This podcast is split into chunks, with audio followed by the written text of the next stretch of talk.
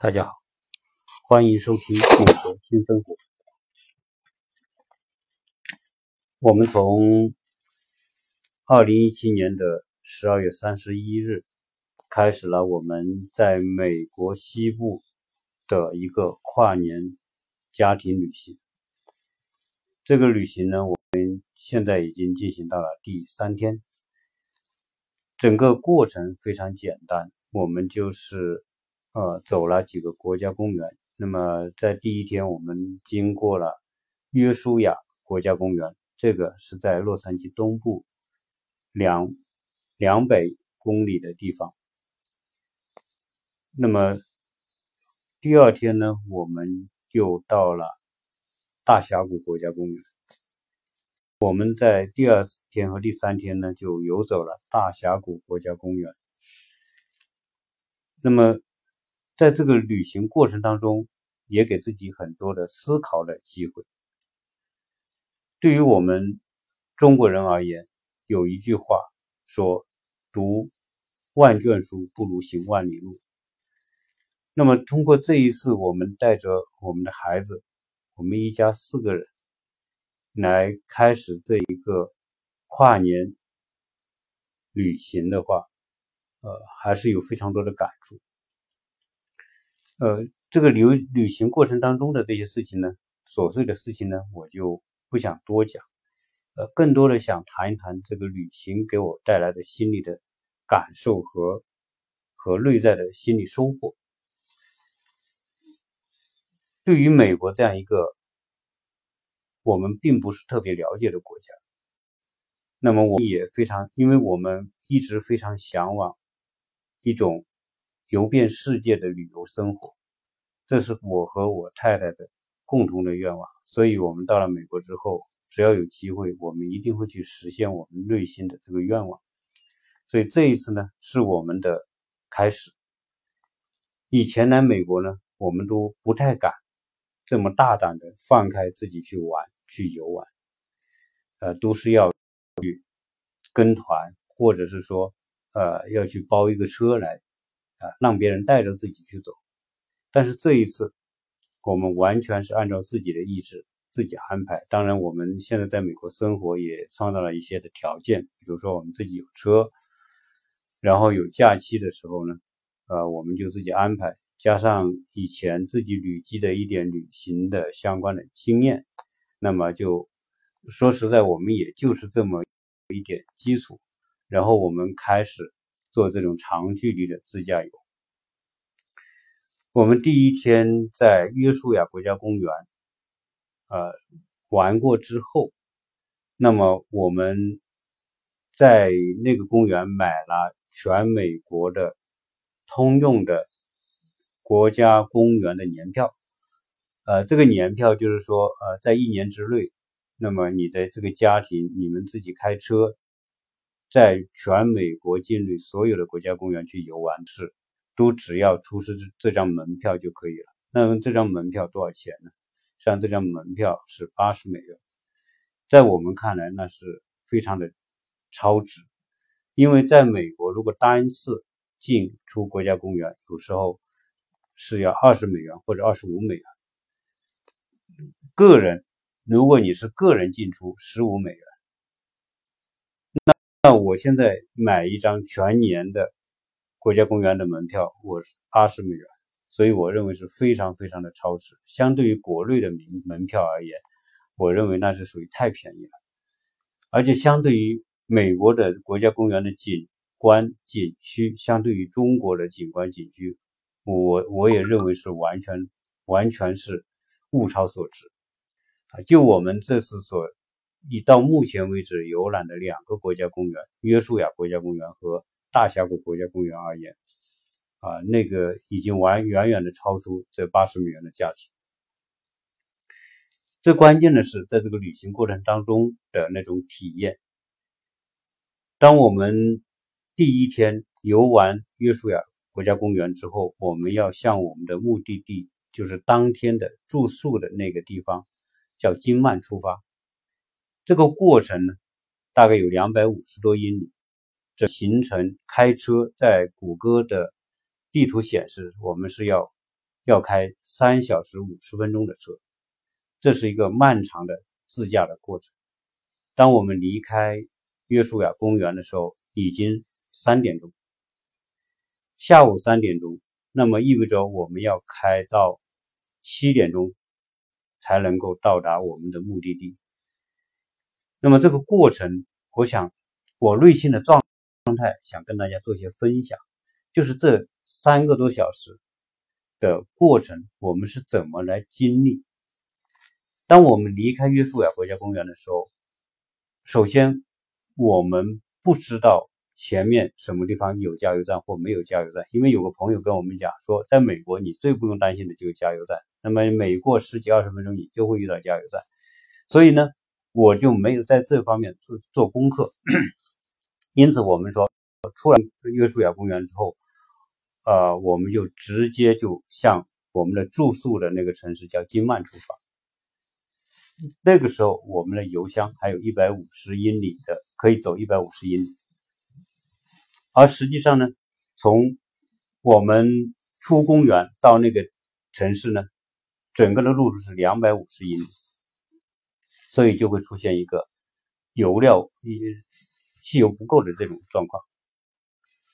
那么我们一路往金曼出发，路上的这个村落。房子越来越少，开始还能见到住房，还不是还能见到房子，以及房子前面都有车。那么我们一直往开，开了大概二十多英里的时候，就基本上原路就看不到房子。那么我们这个时候心里就有一种担忧啊，人生路上也是一样，我们人生会有很多的担忧。我们在这次旅途的时候，由于说我们担心油的不够。担心我们要开三四个小时，又是晚上，那么油不够怎么办？这种对短缺的担忧就会影响我们的心情。当我们随着继续往前开的时候，发现原来星星点点的房子没有了，没有任何居住的这种有人居住的迹象。越往前开，没有灯光。因为天也黑了，没有灯光，没有房子，没有车子。我们一路开过去，路上跟我们同行的车几乎没有，从对面开过来的车也几乎没有，只是很偶尔偶尔有一辆辆一辆两辆车。这个过程就会造成说，我们对前程，对我们要走的这段路的这种不确定性，那种担忧，以甚至是种害怕。害怕没有油，害怕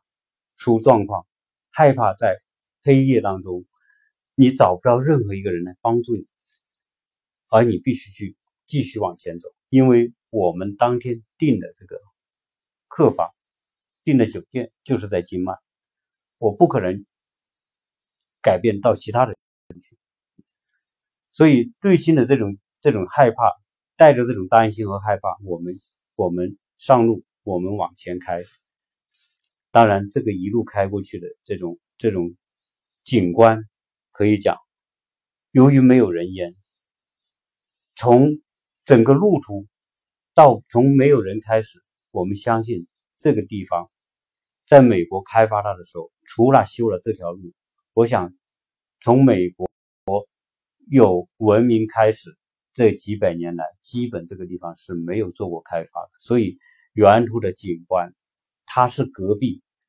它也没有什么植物，只是偶尔有有些很低矮的那种植木或者灌木，没有森林，没有湖泊，我们看到的就是戈壁。这种戈壁滩，这种黄色的感觉，在夜幕降临之下，这种黑夜、漆黑的这种感觉，那么。我们一直在这个过程当中，在黑暗当中行进，去期待着我们要到达那个目标。那这种状态，实际上回过头来讲，跟我们的人生的状态是何其的相似。实际上，我们来到这个世界上，当我们要独立出出来，从家庭、从父母那里独立出来，要开始走自己的人生路的时候，事实是事实上，我们可能也有目标。但是我们时常因为我们不知道人生路会遇到什么事情，而有很多的担忧，很有很多的胆怯，很遇到很多事情不敢去挑战，很多机会来临的时候也不敢去抓住它。那么现在我们在旅旅途当中，我们非常明确，我们的目标就是那个酒店，只是说在我。我们出发的点到和到酒店之间这两百五十英里的路，在黑暗当中行进的这个过程，是让我们内心有有这种有这种不安的感觉。但是呢，曾经有一个有一个老太太，她在美国做了一件让人非常震惊的事情。这一个这个七十岁的老，他曾经徒步从佛罗里达州步行走到纽约，这个路程有多远？这个路程有三千英里，这么远。当他完成这个完成了这个壮举之后，记者就采访他，他说：“为什么以你这样的身体条件，您这样的年龄，你要去挑战这么高难度的事情？”那么去做三千公里的徒步旅行，他说：“难道你不担心、不害怕你失败吗？你不害怕你在路途当中会遇到各种各样的问题吗？你如何能做到这个？”那这个老太太给他们给记者的答复是说：“我觉得这一切非常简单。当我定下一个目标，要从佛罗里达到纽约去的时候，我确信。”那个目标是在那里，它不会改变。而真正人们担心的是这个路途当中我能不能坚持。那么我要挑战的就是我能不能坚持。实实际上，从佛罗里达到纽约，我只要做一个最简单的动作，就是每天按规定的时间迈开我的步子，一步一步往前走。每走一步，距离就近一步。每走一步，距离近。我只要用足够的时间来完成从佛罗里达到纽约的这个距离，我就能够到达纽约。所以，最关键的是，我坚信这个目标，我是可以到达。所以在开车的过程当中，我也在想，在。荒无人烟的戈壁上开车，如果我的车出了状况的时候，我甚至找不到任何人可以帮助。当然，在出发之前，我还是做了一些功课，比如说我这个车的轮胎备用轮胎在哪，我带了一些工具。如果出现轮胎出问题的时候，我要确保我自己能够修好这换好这个轮胎。作为一个男人，汽车换轮胎是必须的一种一种本能。一种一种能力，在美国很多女人都是可以自己直接换轮胎，所以呢，呃，有有这一点准备呢，我也相信说，呃，在美国的路，因为一路开过来，确实知道美国的路是非常非常的棒，不管是荒无人烟的隔壁的那种路，那个路的修的路况都极好极好，所以基本上不存在说会有钉子扎破轮胎，或者路上有一个突然有一个坑，然后你的车。碰在那个坑坑的边缘上，然后把轮胎碰破的情况。那到目前为止，我们开了八千英里的路程，八千英里就是一千多公里，一千二百公里的路程开过来，路上几乎没有遇到我们担心的这种路不好的情况。好，那么在黑暗当中行进，最后我们担心的油不够的问题，那么在我们行进到一半的时候，哎，遇到了一个加油站，我们把油加满，这个时候我们心里有底气了。然后，无非是说，可能我们会晚一点到，但是并不影响我们到达我们要去的那个地方。啊，这是这个过程，我觉得是对自己的一个挑战。那么好在这个过程当中，我的太太非常非常的配合，他没有发过一句牢骚。那么我们。当我们知道说我们的油和我们要要到达的距离之间可能会差一百公里，就是说我的油能开一百公里，但是这个路途实际上是有两百五十英里，会差一百英里的这这么长的距离，他没有发过半句牢骚，说，哎，你为什么不做好准备？为什么不先去加油？为什么这个？为什么就很多的很多的女人，往往有时候在这种担忧、恐惧当中，她要通过发牢骚来发泄自己的那种那种担忧和恐惧。但是在我们这个过程当中，我配合的非常好。他只是说，你不用担心，那么我们注意安全就行。所以这种过程体验这种过程，那么我们的孩子，我们也路上也跟他们去讲这个过程。实际上，人生真的就会有这么多的担忧。但是，当我们真的是坚定一个目标，而且大家能够互相鼓励的时候，最后当我们到达我们要到的那个酒店，比我们预计的。花的时间要长，我们真的开了四个多小时，四个多小时有将近三个小时是荒无人烟的地方。可能如果有朋友到过甘肃那种戈壁滩的那种开车去过的话，我我相信我们第一天走的这一段路跟甘肃的那种戈壁是一样的。那么当我们最后。到达那个城市，一切我们都很释然。但是回过头来想，这个这实际上是对自己的一种挑战，就对自己在面临可能的困难的时候，如何去克服那种担忧和恐惧。哎，当我们最后到达的时候，我们当然当然觉得每个人我们互相鼓励。我跟孩子们也讲，哎，这些都不是问题。未来你们遇到同样的问题的时候，我相信只要目标明确，只要你坚定的走下去，困难一定难不倒你。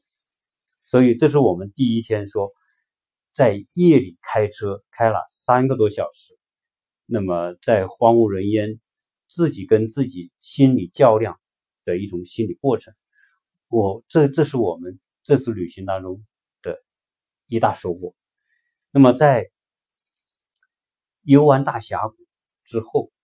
当然大峡谷是非常非常的壮美，啊，是我所看过的景观里面，我认为是最奇特的地方。所以曾经有人说，美国的大峡谷，你你置身其中，仿佛你都不是在地球上，好像你是在另外一个星球上，或者说你好像你是在地狱的入口，因为这个大峡谷实在太壮观了。这种壮观的程度真的超乎你的想象。当你站在大峡谷的南岸，看着整个大峡谷的时候，你环视整个大峡谷的时候，真的你就像看一一一个非常波澜壮阔的一个大片，一个外星球的感觉。我的语言没有办法来描述它的壮美，它的层次的丰富，它的这种落差。它的那种开阔和蓬勃的状态，我没有办法用言语来表达。如果有机会大家去的话，一定会跟我有同感。我们在玩看完大峡谷之后，我们抱着非常不舍的心情离开这个景区，因为这个景区实在太吸引人了。每个人到这里又不停的拍照，甚恨恨不得把每一种感觉、每一个角度去去拍照。而且美国的大峡谷景区建的是如此之好，我们开车来，我们没有感觉到像国内那种节假日的那种人人潮涌动，没有，很多人也自驾，但是呢，它管理极其有序，我们的车每个景区都有很好的停车的地方，也没有人乱停车，也没有人乱扔垃圾。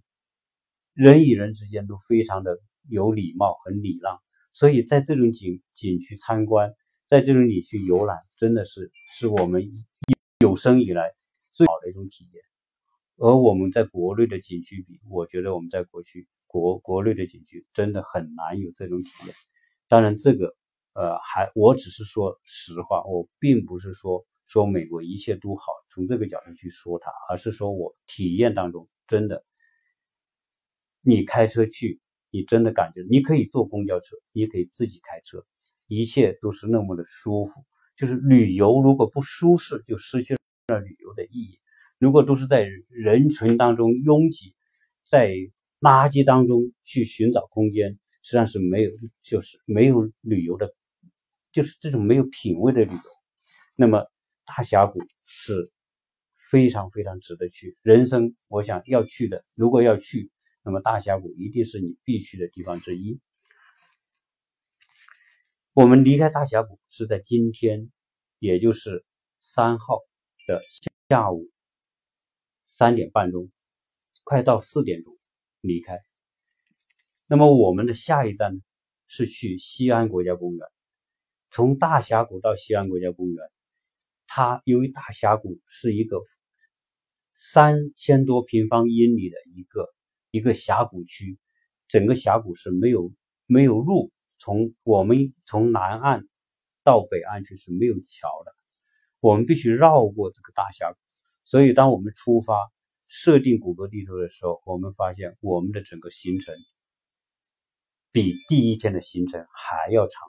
我们整个行程预备花的时间是谷歌地图上显示是四个小时，大概两百七十英里的路程。那么这个过程和第一天有很相似的地方，因为我们都不能想象说，在这种节假这种景区的人是那么少。当我们开出大峡谷，从东边向北开，那么一路开过去，比第一天的感觉，就是说它不像纯粹的戈壁，它有山。但是呢，它基本上就是属于大峡谷的那种地貌，一层一层的那种火山堆积而成，然后被被风被水冲刷之后所看到的一层一层的景象。原图我们看到都是这种景象。那么一个多小时之后，到五点钟天黑了，天黑之后，我们只能看到那条路，我们看不清周边的景观。结果我们的车。一直在山林山区里面行进，而且行进完之后，由于大峡谷本来就是一个高原区，那么我们在高原两千多米的高原，最后我们往西安国家公园走的时候，我一直是在山区里面蜿蜒曲折的山区里面，一直是从很陡峭的路从上往下走，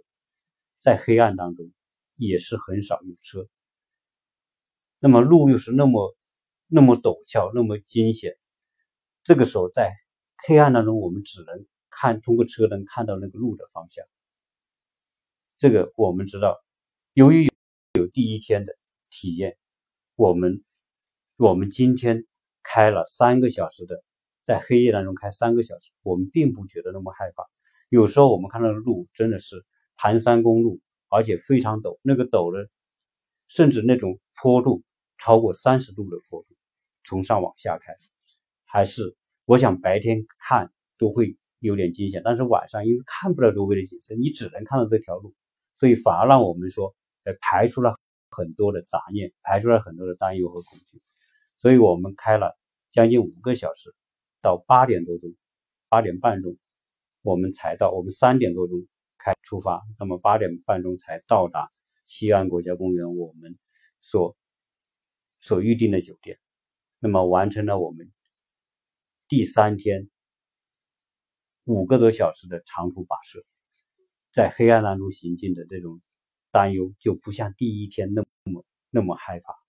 或者那么多的恐惧。但是我们有经验，因为我们在出发之前备好充分的油料，